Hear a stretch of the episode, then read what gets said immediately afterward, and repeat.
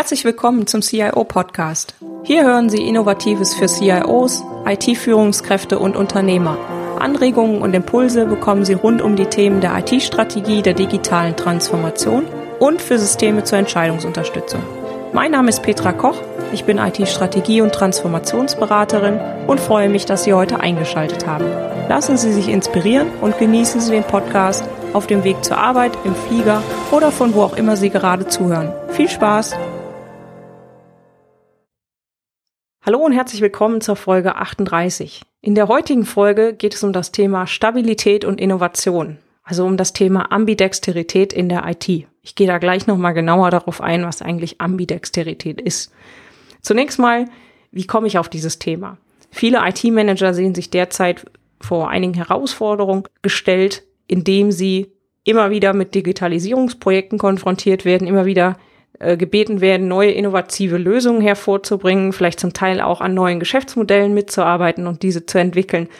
Und eben immer machen sie das Ganze neu und innovativ und flexibel, aber sie sollen ja bitte die Stabilität der bestehenden IT-Lösungen nicht beeinträchtigen oder andere Sachen, die damit reinspielen. Ja, also der Betrieb soll natürlich so weiterlaufen, stabil, gewohnt wie immer, aber zusätzlich sollen eben viele Sachen umgebaut werden und neu gemacht werden. Und diese derartigen Zielkonflikte haben halt IT-Manager und CIOs zuhauf. Immer wieder, wenn ich das in den Gesprächen feststelle, kommen diese Themen auf.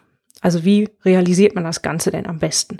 Und in diesem Fall spricht man eigentlich von der Ambidexterität. Ambidexterität ist die Fähigkeit, zur gleichen Zeit zwei gegensätzliche Ziele zu realisieren. Also die IT-Organisation effektiv in den bestehenden Strukturen, ich sage jetzt mal in Anführungsstrichen, auszubeuten beziehungsweise zu nutzen und weiterhin neue Lösungen, neue innovative Lösungen für den User und den Markt einzuführen und das Ganze simultan und dann nennt man das die Ambidextrous IT-Organisation. Und das Ganze, ich habe das gerade schon gesagt, Ausbeuten und Innovation kommt aus dem Englischen, heißt Exploitation und Exploration. Was ist denn damit gemeint? Exploitation, da geht es um die Effizienz, um gesteigerte Produktivität, um Kontrolle, um Gewissheit, um Varianzreduktion. Also dass man möglichst mit wenig Mitteln und Ressourcen auskommt. Also das Ganze sehr lean aufstellt und eben so versucht, möglichst effizient bestehende Sachen abzuarbeiten. Also da eigentlich immer wieder ständige Optimierung bestehender Prozesse, ständige Optimierung bestehender Lösungen, einfach um das Ganze immer noch besser zu machen. Darum geht's bei der Exploitation. Bei der Exploration geht's um die Suche, um die Entdeckung, um Eigenständigkeit, um Innovation, um Verschiedenheit, um ganz viele Varianzen, um eigentlich genau das Gegenteil von äh, Exploitation. Und Ambidexterity, also ist genau beides zu machen. Und zwar beides zur gleichen Zeit. Das klingt erstmal völlig widerspenstig und man fragt sich, wie soll das denn gehen?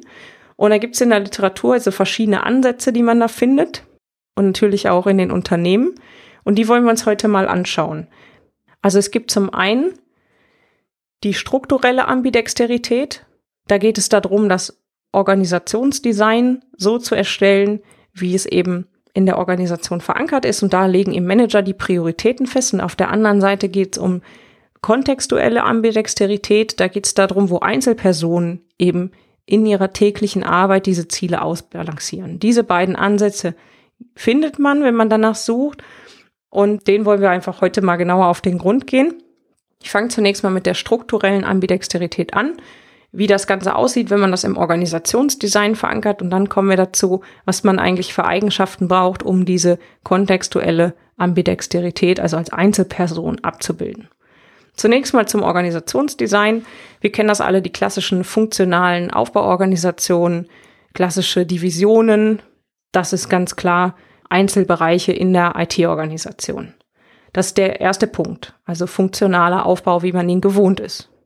Der zweite Punkt wäre crossfunktionale Teams. Das heißt, ich würde aus jedem Bereich in einen Innovationsblock Einzelpersonen reinziehen. Also zum Beispiel, wenn ich jetzt den IT-Betrieb habe, wenn ich jetzt äh, IT-Entwicklung habe, wenn ich noch irgendwelche Bereiche habe, dann ziehe ich aus jedem Bereich Also aus jedem klassischen Team ziehe ich Leute ab in diesen Innovationssektor. Das könnte ich machen. Dann hatte ich crossfunktionale Teams. Die andere Möglichkeit wäre, dass ich alles so lasse, das ist die dritte Möglichkeit, alle Divisionen so lasse, wie sie momentan sind und ich stelle einfach ein Innovationsteam daneben, was völlig ungekoppelt zu den anderen Bereichen ist und auch einfach direkt dem Chef untersteht. Insofern dann Ihnen als CIO oder IT-Manager. Und das würde man nicht unterstütztes Team nennen. Das Team ist aus der normalen Standardorganisation heraus, sage ich mal, nicht weiter unterstützt und ist einfach frei, gewisse Innovationen hervorzubringen, ohne die, ja, sage ich mal, Reglements der, der anderen Teams. Kann da eben frei agieren. Das ist eine Möglichkeit, findet man auch häufig tatsächlich in Unternehmen. Und die vierte Möglichkeit ist quasi die Ambidextrous Organisation, die Ambidextrous IT-Organisation. Das ist quasi ein Spiegel der bisherigen Organisation für ein innovatives Thema. Das heißt, man bildet quasi alles, was man bisher hat, alle Strukturen, will man einfach doppelt ab für innovative Themen. Das heißt, man hat quasi eine IT, die macht die bisherigen Themen und eine IT, die macht die innovativen Themen. Jetzt werden Sie sagen, ja, das ist ja genau wie die bimodale IT oder wie die Two-Speed-IT, wie auch immer man das momentan hört. Und das ist, letztendlich ist das genau so ein Ansatz. Also das ist dieses bimodale oder diese Two-Speed-IT, das deckt eigentlich genau dieses Ambidextrous-Konzept ab. Das heißt, man sagt, ich habe eine IT, die macht bestimmte Sachen und sorgt da dafür, das alles stabil zu machen. Und ich habe eine völlig parallele Organisation, die sich nur darum kümmert, Innovationen zu machen. Die ist aber wirklich komplett eigenständig und komplett parallel und hat auch alles, was sie braucht, selber nochmal. Aber das heißt, ich lebe in zwei Parallelwelten. So. Das wäre die ambidextrous Organisation, wenn man sie strukturell in einer Organisation verankert oder verankern möchte. Und jetzt gibt aber zunehmend die Leute, die sagen, naja, das reicht eigentlich nicht aus, das nur strukturell zu machen. Wir haben ja eben schon gehört, es gibt einen zweiten Ansatz, das ist die kontextuelle Ambidexterität, also kontextuelle Ambidexterität, nochmal kurz zur Wiederholung. Da geht es darum, dass diese Einzelpersonen, also die IT-Mitarbeiter, der Chef in der IT, der CEO, diese gegensätzlichen Ziele selber als Einzelperson ausbalancieren, nicht über organisatorische Lösungen. So. Und da kommen immer wieder häufiger die Worte, Innovation ist Top-Management-Thema, Innovation ist auf CEO-Level, ist auf CIO-Ebene anzutreffen. Und was heißt das denn jetzt? Da haben O'Reilly und Tuschmann beschrieben, was eigentlich nötig ist, um dieses persönliche Ausbalancieren auch hinzubekommen. Schauen wir uns das mal an. Also erstmal geht es darum, was ist eigentlich die strategische Ausrichtung? Wenn ich auf Exploitation schaue, dann geht es darum, Kosten zu optimieren und Profit zu optimieren. Wenn ich auf Exploration schaue, geht es um Innovation und Wachstum. Zwei völlig gegensätzliche Sachen. Wenn ich jetzt auf kritische Aufgaben schaue, dann geht es bei Exploitation um Effizienz, um langsame Innovation, also stetigen Verbesserung. Also quasi so ein kontinuierlicher Verbesserungsprozess. Wenn ich jetzt auf Exploration gucke, dann geht es um völlig neue Produkte. Es geht um ganz, ganz große Innovationen, also große, wichtige Transformationen und Innovationen. Wenn ich jetzt auf die Kompetenzen schaue, dann brauche ich bei Exploitation operationale Kompetenzen. Also wie mache ich die Umsetzung? Ich muss ganz, ganz operativ arbeiten. Bei Exploration brauche ich sehr viel unternehmerische Kompetenzen. Ich muss den Markt im Blick haben. Ich muss sehr viel unternehmerisch agieren, weil ich ja auch immer wieder ein Gespür dafür brauche, kommt diese Innovation an? Ja, nein, was muss ich als nächstes machen? Das sind also diese Kompetenzen, die man da braucht. Von der Struktur her geht es bei Exploitation um eine sehr formale Struktur, formale Mechanismen, und bei Exploration, bei Innovation geht es um eine recht lose Struktur. Es ist eher adaptiv. Man probiert etwas aus, schaut, wie das ankommt, verwirft es dann wieder und so weiter.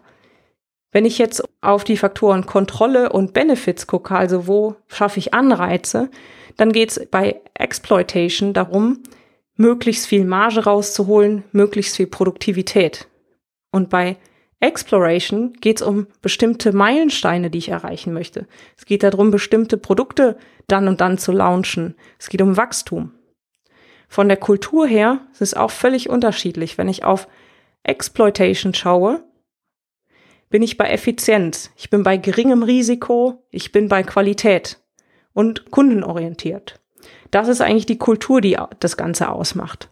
Wenn ich auf Exploration schaue, dann bin ich sehr risikobereit. Ich möchte Geschwindigkeit haben, Flexibilität haben. Ich möchte ausprobieren. Und das ist ganz, ganz wichtig. Also immer wieder dieses Ausprobieren und Verwerfen. Das ist eine völlig andere Kultur als die Exploiting-Kontur. Ja, wo ich gar kein Risiko nehme. Und das ist völlig das Gegenteil wieder. Jetzt sind wir beim Führungsstil, dem letzten Punkt. Und da ist natürlich auch ein, ein großer Unterschied. Wenn ich eher auf das Exploiting gucke, bei der Führungsrolle, dann bin ich da eher vielleicht von oben herab. Ich habe eher ein Top-Down-Management. Ich habe bestimmte klare Zielvorgaben und so weiter und arbeite die ab.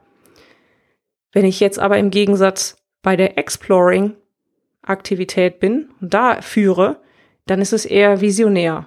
Dann ist es sehr involviert, der Führungsstil. Ja, ich muss dann sehr kooperativ unterwegs sein. Da kann man nicht von oben herab Vorgaben machen, weil man ja noch gar nicht weiß, wie diese Experimente oder die Themen, die man angeht, überhaupt letztendlich ankommen. So, und was ist jetzt eigentlich der ambidextrous Führungsstil?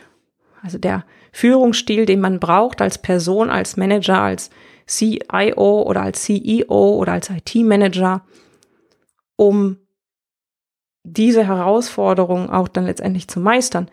Ja, man muss sich umstellen können. Man muss also situativ zwischen diesen beiden Welten springen können. Das heißt, wenn es jetzt um eine Aufgabe geht, die innovativ ist, dann muss man den Führungsstil wechseln. Dann muss man eine Kultur schaffen, wo Risiko genommen werden darf, wo ausprobiert werden darf, wo man eher den Unternehmergeist stärkt, wo man weniger äh, feste Strukturen hat. Und andersrum, wenn es um Aufgaben geht, die letztendlich optimiert werden müssen, wo es nur noch darum geht, gewisse Sachen abzuarbeiten, da muss man schwenken und eben die formalen Strukturen einhalten, die Kosteneffizienzen rausheben und so weiter. Das heißt, an der Stelle zeichnet sich der Ambidextrous Leadership dadurch aus, dass man diese Zielkonflikte, die ja durchaus entstehen, dann einfach dadurch und diese Ressourcenthematiken adressiert und auch konsequent entscheidet.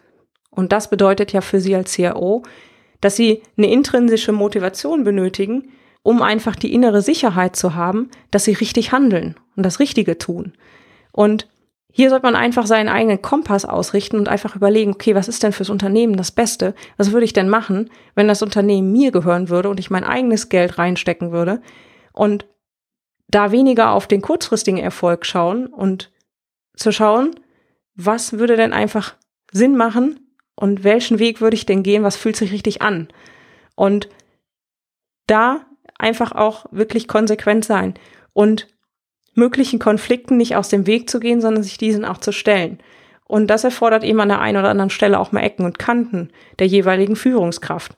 An der Stelle sollte man eher langfristige Orientierung haben, langfristige Ziele im Blick haben, weniger ganz kurzfristige Anreize. Ich denke, das ist extrem wichtig, weil das ist gerade etwas, das zahlt sich langfristig aus. Davon werden Sie nicht kurzfristig Gewinne optimieren, vielleicht an der einen oder anderen Stelle schon, aber das ist was, das zahlt sich langfristig aus. Und Ambidextrous sollten natürlich nicht nur die Führungskräfte handeln. Ambidexterity, die ich gerade beschrieben habe, also diese Wandelbarkeit zwischen den beiden Extremen, das ist natürlich auch top, wenn das die Mitarbeiter haben, die zur Erreichung der Aktivitäten und Ziele eingesetzt werden. Das heißt, wenn auch die aufgabengerecht sich wandeln können, also sagen, okay, das ist jetzt eine Aufgabe, da muss ich jetzt das bestehende System optimieren und das läuft nach folgenden Parametern. Und andersrum, aber bei einer anderen Aufgabe, im gleichen Unternehmen, vielleicht auch zur gleichen Zeit, dann im Prinzip den Schalter umlegen können und sagen, okay, hier lasse ich einfach mal den gedankenfreien Lauf. Hier gucke ich einfach mal, was mir einfällt an Innovationen, was ich machen kann. Wenn ich unternehmerisch handeln würde, dann würde ich das, das, das vorschlagen. So, und genau das in der Kombination, also einmal mit dem Führungsstil, der das ermöglicht, der das den Mitarbeitern auch ermöglicht und bietet und dann natürlich die Mitarbeiter, die sich auch darauf einlassen und die IT-Abteilung so weiter mitgestalten und nach vorne bringen, haben sie die Möglichkeit, auch diese absolut gegensätzlichen Zielkonflikte super zu meistern. Das ist natürlich ein Schwenk, je nachdem, wie ihre Unternehmenskultur momentan ist, je nachdem, wie ihre Mitarbeiter im Moment arbeiten. Das ist natürlich ein Wandel, aber ich glaube, den lohnt es sich auf jeden Fall anzugehen. Ja, alle Shownotes mit Details zu dieser Podcast-Folge und dem Transkript sowie weiterführenden Links finden Sie unter www.cio-podcast.de slash CIO 038. Herzlichen Dank fürs Zuhören. Sie hörten den CIO-Podcast mit Petra Koch. Wenn Ihnen der Podcast gefallen hat, freue ich mich über eine Bewertung bei iTunes. Sie helfen damit, den Podcast bekannter zu machen. Alle Shownotes zum Podcast finden Sie unter www.cio-podcast.de. Dankeschön und auf Wiederhören.